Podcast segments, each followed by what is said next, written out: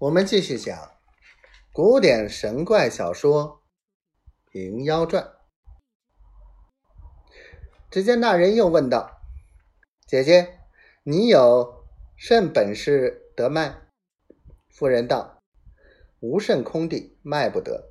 若有个空地，才好卖。”那人与他赶起了众人，吹的扑的道：“这里好。”也曾有人在这里打野火过，在这里坐好。那妇人盘膝在地上坐了，看的人一来看见这妇人生得好，二来见妇人打野火，便有二三十人围住，都道不知他卖什么。只见妇人去篮里取出一只碗来，看着一伙人道：“众位在上，媳妇。”不是陆琪，也不会卖药打卦，只因允了丈夫，无计奈何，只得出来赚三二十文钱时，哪个哥哥替我将碗去讨碗水来？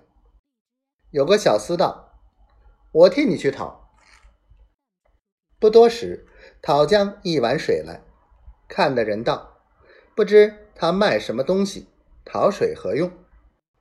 夫人接起篮儿，明晃晃拿出一把刀来，看的人道：“莫不这妇人会刑法？”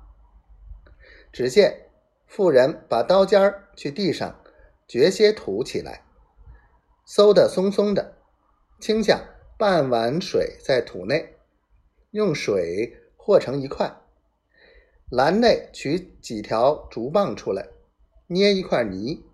把一条竹棒上捏成一支蜡烛，安在地上，又捏起一块泥，再把一条竹棒捏成一支蜡烛，霎时间做了十来支，都安在地上。看的人相挨相挤，冷笑道：“没来由，我们倒吃着妇人耍了，饮了这半日，又没甚花巧。”咧咧缺缺的捏这几支泥蜡烛，要它何用？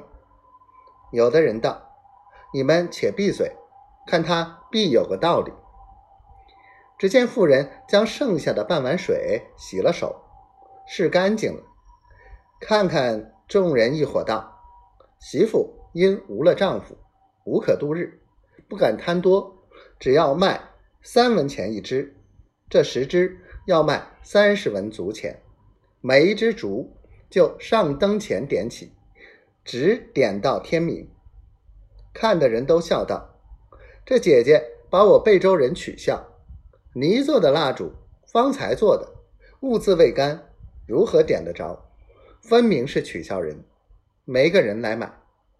妇人见没人来买，又道：‘你贝州人好不信事，难道媳妇托空骗你三文钱？’”